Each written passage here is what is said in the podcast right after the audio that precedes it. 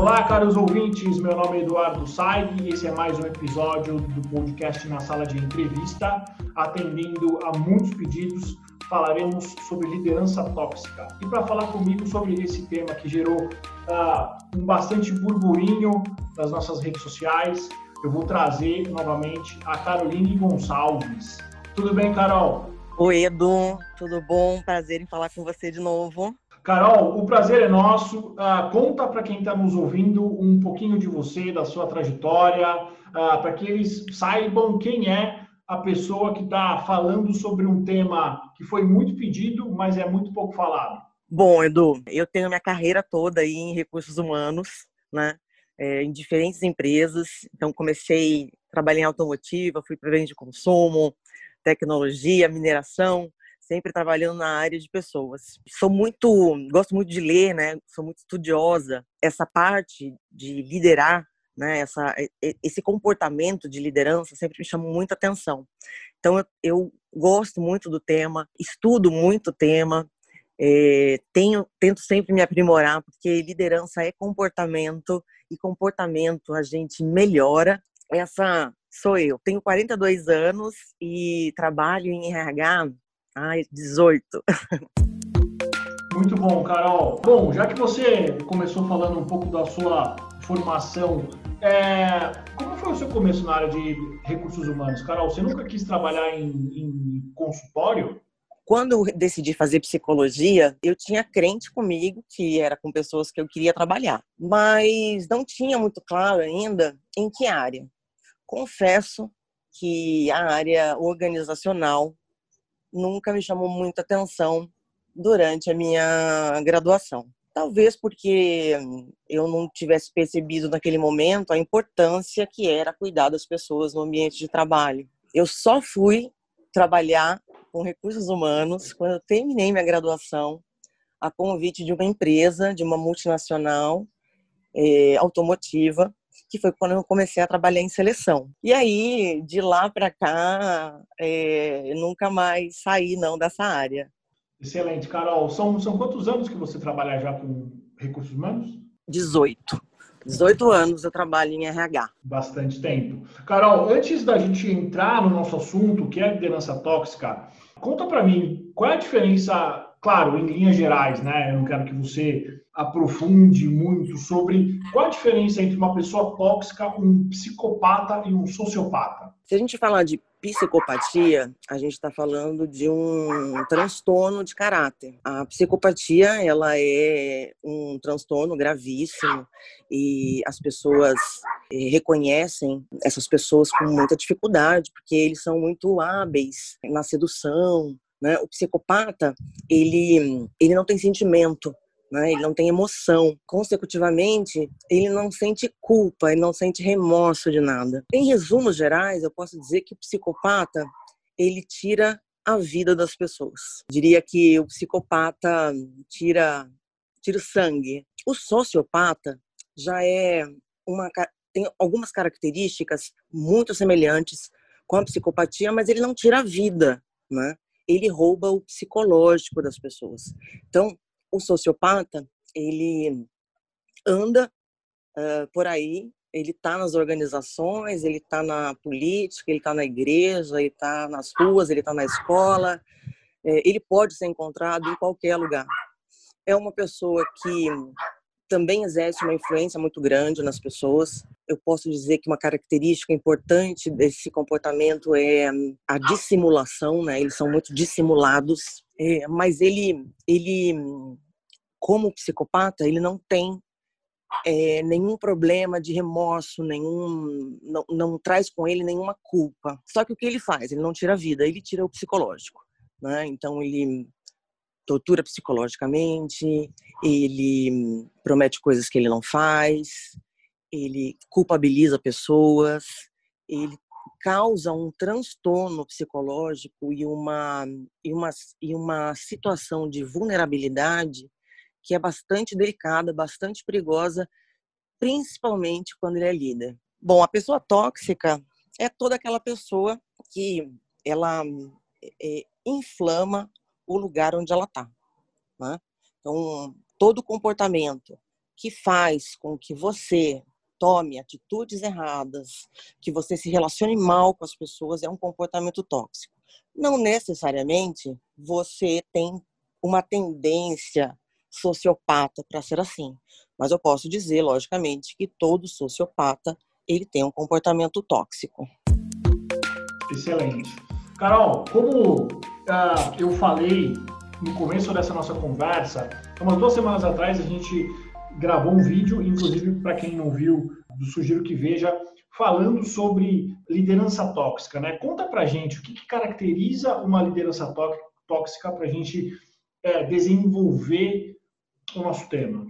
A liderança tóxica ela causa, antes de tudo, uma sensação de insegurança né, nas pessoas. A tão chamada segurança psicológica ela não aparece em ambiente tóxico, né? Com uma liderança tóxica. Então, o líder tóxico, ele faz coisas que a gente quer imaginar, talvez, ou queira acreditar, que não são maléficas, mas que são. Por exemplo, existem pessoas que têm dificuldade em tirar férias. Elas se sentem até culpadas quando elas precisam tirar férias porque ela tem uma gestão tão tóxica que colocou na cabeça dela, né, fez com que ela se entendesse como uma pessoa que está sempre devendo alguma coisa. Né? Então, ela trabalha incessantemente. Ela tem uma autoestima mais baixa, ou ela começa a desenvolver uma, uma visão de si mesma uh, mais deturpada. O líder tóxico, ele faz você é, dar o máximo sem reconhecer ele sempre vai mostrar para você que você não está podendo chegar é, onde você quer, que você não atingiu, que você não é bom o suficiente. Ele, ele, ele, ele causa uma ameaça psicológica na equipe é, extremamente agressiva, no sentido de que as pessoas têm medo de falar com ele, as pessoas têm medo de falar com uma outra pessoa sobre ele. Esse líder tóxico, ele pode usar do poder dele que ele tem, né, da, da não da influência, mas do poder mesmo, é, eh, para ameaçar, para fazer críticas, né? É, o que eu já vi muito acontecer, é, feedbacks que foram dados de uma maneira muito destrutiva por esse líder tóxico, mas ele fala é excesso de sinceridade, né? Porque eu estou falando muito claro com você. Então assim, ele também tem uma forma de, é, como que eu posso te dizer? Ele tem uma forma de envolver você a ponto de você achar que o errado é você, não o seu líder tóxico. É isso que faz com que esse assunto seja tão pouco falado, tão pouco discutido e tão pouco conversado mesmo dentro das organizações, inclusive pela área de recursos humanos. Carol, o que, que o RH deve fazer com líderes que apresentam esse comportamento tóxico? Bom, visto que é um comportamento que as pessoas estão passando, né, estão vivendo aquilo com medo, então eu diria que não é fácil eh, o recursos humanos ganhar essa confiança. Uma das, das métricas que nós temos para avaliar comportamentos de líderes são as entrevistas de desligamento, por exemplo, né? Na entrevista de desligamento, você vê lá o funcionário da equipe do líder X que reclamou muito dele. Depois você tem mais dois, três, quatro pessoas da mesma equipe falando a mesma coisa. Poxa, tem alguma coisa errada. Né? Só que uh, o que eu acredito é que a entrevista de desligamento ela é tarde demais para ser feita alguma coisa. Né? O que a empresa precisa fazer é a gente, a, é, nós recursos humanos, criarmos estratégias para ouvir as pessoas, né? Para ouvir como que as pessoas estão se sentindo, como é que elas estão sendo lideradas e poder ajudar esse líder, né? Porque pode ser sim que ele esteja passando por problemas, pode ser sim que ele tenha só algum mau comportamento, né? Agora, quando a gente percebe que esse comportamento, ele, como eu posso te dizer, esse comportamento ele é é, é, maldoso, né? Ele cria uma maldade. Aí não adianta coaching, aí não adianta você dar livro para ler, é, fazer treinamentos, fazer qualquer coisa, porque a gente está falando de caráter e recursos humanos precisa não permitir que esse tipo de pessoa esteja dentro da organização. Carol, na sua opinião, existe cultura empresarial tóxica? Olha, a cultura organizacional, ela não é aquilo que a gente escreve na parede, que a gente coloca em políticas ou que a gente coloca nos slides antes de qualquer apresentação. A cultura da empresa é como ela funciona, como é que as pessoas decidem e o que, de fato, é, se valoriza lá dentro. Então, eu diria que cultura nada mais é do que o comportamento que a liderança tem e desdobra esse comportamento para as outras pessoas, criando assim uma cultura. Então, existe cultura organizacional tóxica? Claro que existe. Por quê? Porque ela tem líderes tóxicos.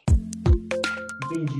É, Carol, o que, que no processo de seleção, quais são as ferramentas que uma empresa pode usar para identificar um candidato com um comportamento tóxico? Existe alguma ferramenta que os recrutadores e selecionadores podem usar?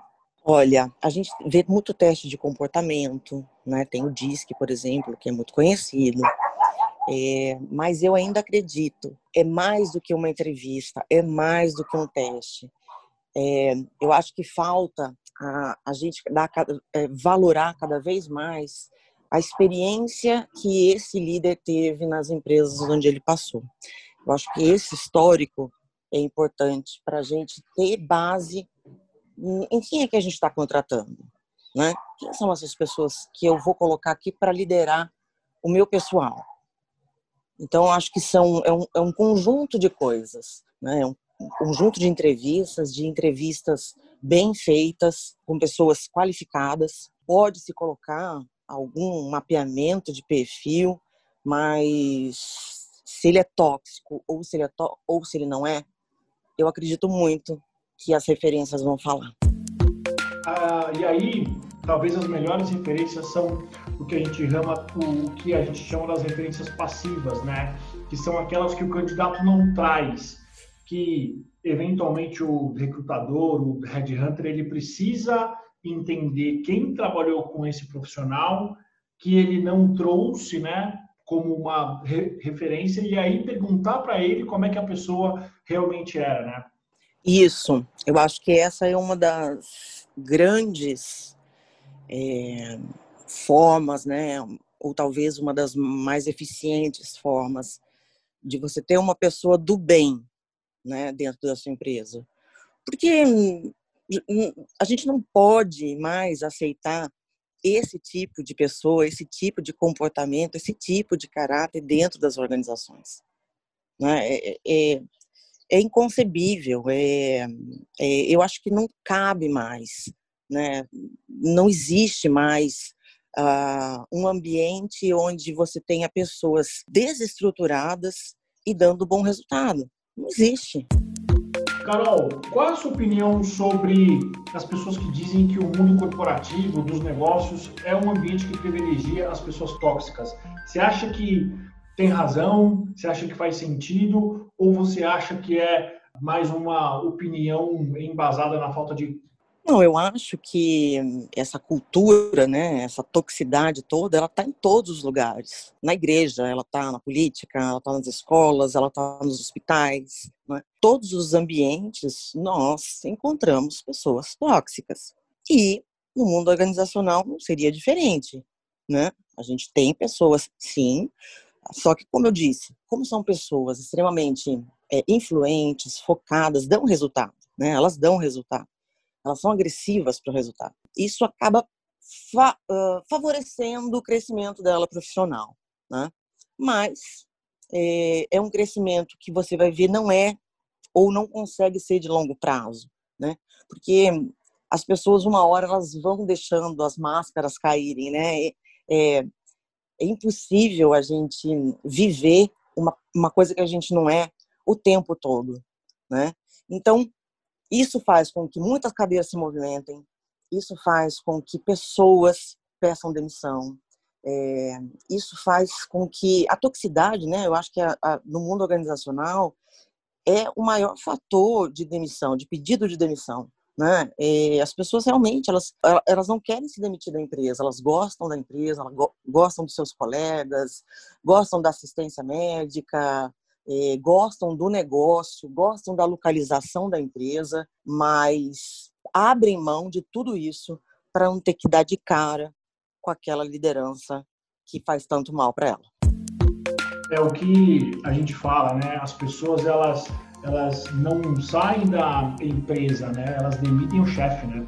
Exato. Excelente, Carol. Estamos caminhando já para o nosso final e aí eu vou deixar a pergunta que foi mais me feita pelo LinkedIn, tanto pelo WhatsApp, que é a seguinte: o que se deve fazer quando o líder tóxico é DRH? Bom, RH ele precisa ser tão estratégico, tão estratégico a ponto de conseguir orquestrar né, o, o, o time de líderes da melhor forma que ele pode, seja na seleção, seja nas promoções, seja na retenção. Então, ele tem que criar esse pool de liderança que seja uma liderança inspiradora nas pessoas. Quem está por trás disso tudo? É o recursos humanos, né? O recursos humanos que eu acredito, né? Que faz toda essa, que permeia tudo isso. Bom, aí você me pergunta, e se essa toxicidade está no RH? Ela pode estar tá, sim, ela pode estar tá no RH, tá? Acredite se quiser, não é tão raro a gente encontrar. O que eu posso é, dizer para as pessoas que encontram nos seus líderes de RH pessoas tóxicas, poderia aqui dar uma aula de como ser resiliente, né? Mas prefiro prefiro pensar que hoje a organização, as organizações estão tão é, criteriosas para a contratação das pessoas que eu acho que precisa haver essa criticidade também por parte das pessoas, né? É, o colaborador precisa ser crítico ao escolher uma empresa, ao aceitar uma oferta de trabalho. Se esse líder que você tem ele não te motiva, ele te amedronta, é, não fica nessa empresa, tá? Não tem coisa assim que eu possa te dizer que seja mais mais efetivo do que falar que aquela organização não combina com você.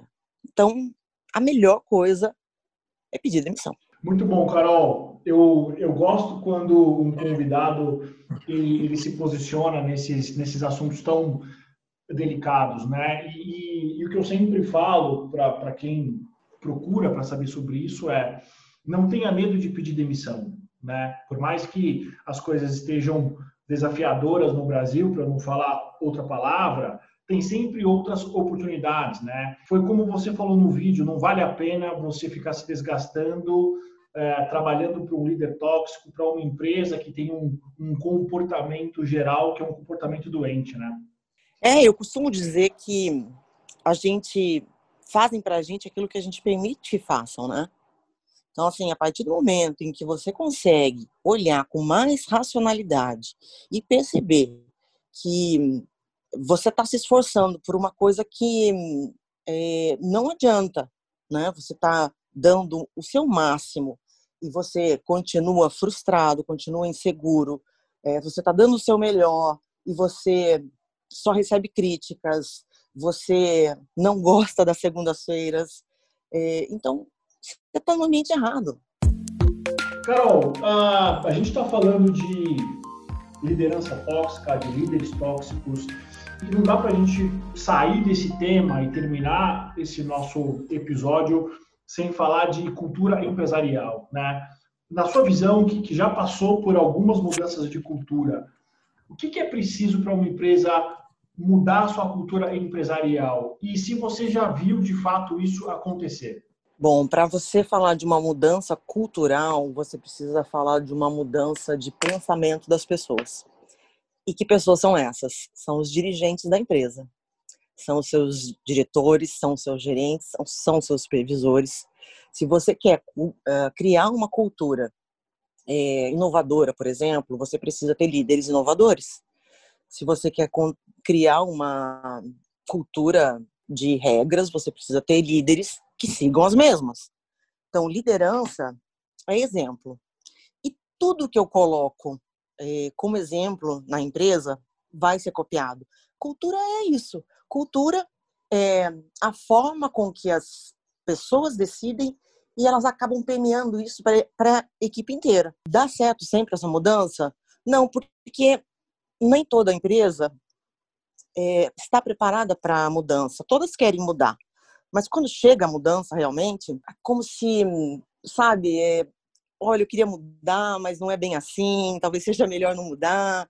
Então, mudança de cultura é um processo que é até doloroso, né? Todo mundo tem medo da mudança.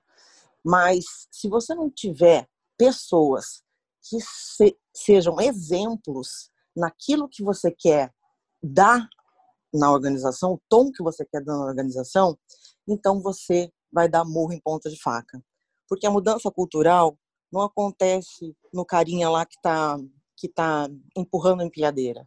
Ele acontece com aquele diretor que está lá atrás da mesa dele, assinando um monte de papéis, dando diretrizes, validando, se posicionando, falando com as pessoas. Então, assim, é de cima para baixo, né? Escada, a gente se lava de cima para baixo, né? Quando a gente precisa de uma mudança cultural, a gente faz isso mesmo.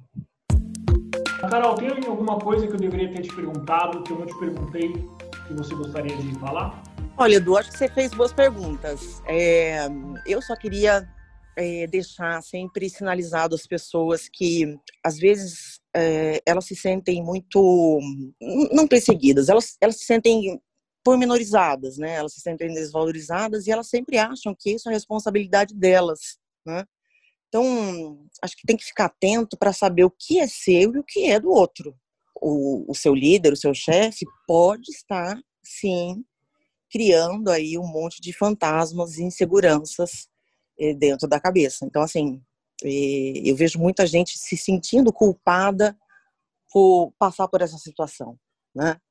Eh, e a culpa não é, né? Não é dessa pessoa a culpa vem de uma pessoa que influencia ela negativamente. Entendi. Carol, se você não trabalhasse com RH, o que você faria? Olha, se eu não trabalhasse em RH, eu voltava para o consultório. Eu ia ser psicóloga clínica, cuidar dessa gente toda.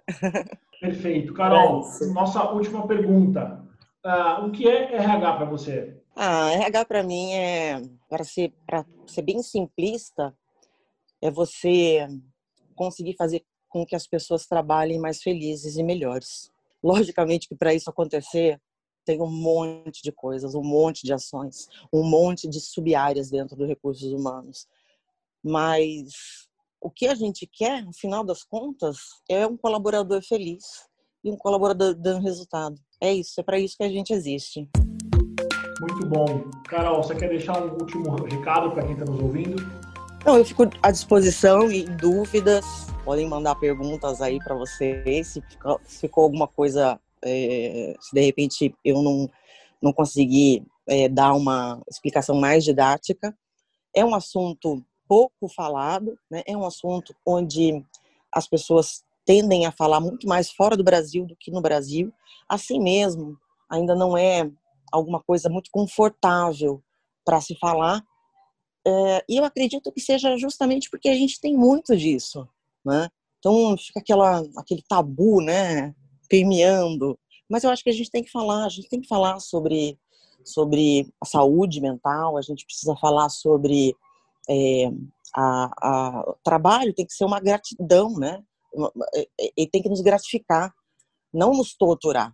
Eu acho que esse é um assunto pouco falado, mas que deve ser cada vez mais debatido. Concordo com você, Carol. Eu acho que é algo que é extremamente importante para o nosso dia a dia.